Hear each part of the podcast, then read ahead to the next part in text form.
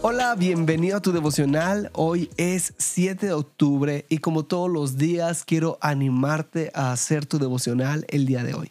En este podcast tenemos la meta de leer toda la Biblia en un año y para lograrlo hay que leer unos cuantos capítulos. Hoy toca Jeremías 14, 15 y Efesios 6. Y de estos tres capítulos yo saco un pasaje central y lo podemos encontrar el día de hoy en Efesios 6, 13 y dice así. Estate preparado te enfrentas a mucho más de lo que puedes manejar por tu propia cuenta.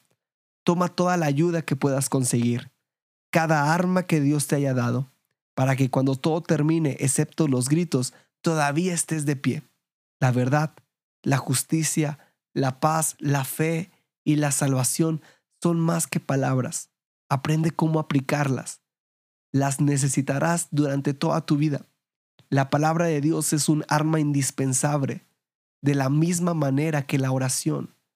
La oración es esencial en esta guerra en curso. Ora mucho y por mucho tiempo. Ora por tus hermanos y hermanas.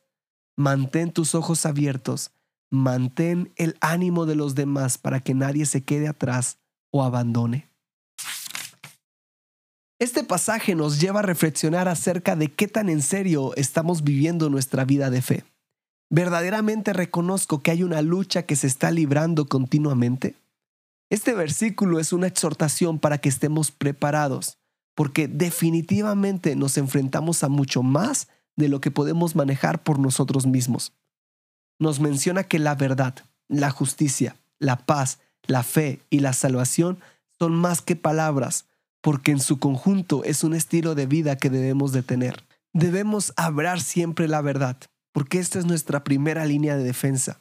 Procuremos tener un corazón recto, busquemos guardar la paz, estemos firmes en nuestras convicciones, cuidemos nuestra salvación, atesoremos la palabra de Dios en nuestros corazones. Así como dice el apóstol Pedro, si alguno habla, abre conforme a la palabra de Dios.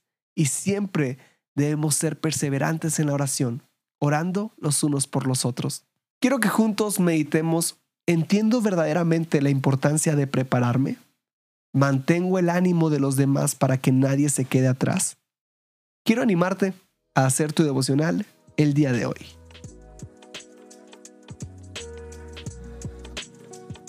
Nos da mucho gusto que este podcast sea de bendición para tu vida espiritual.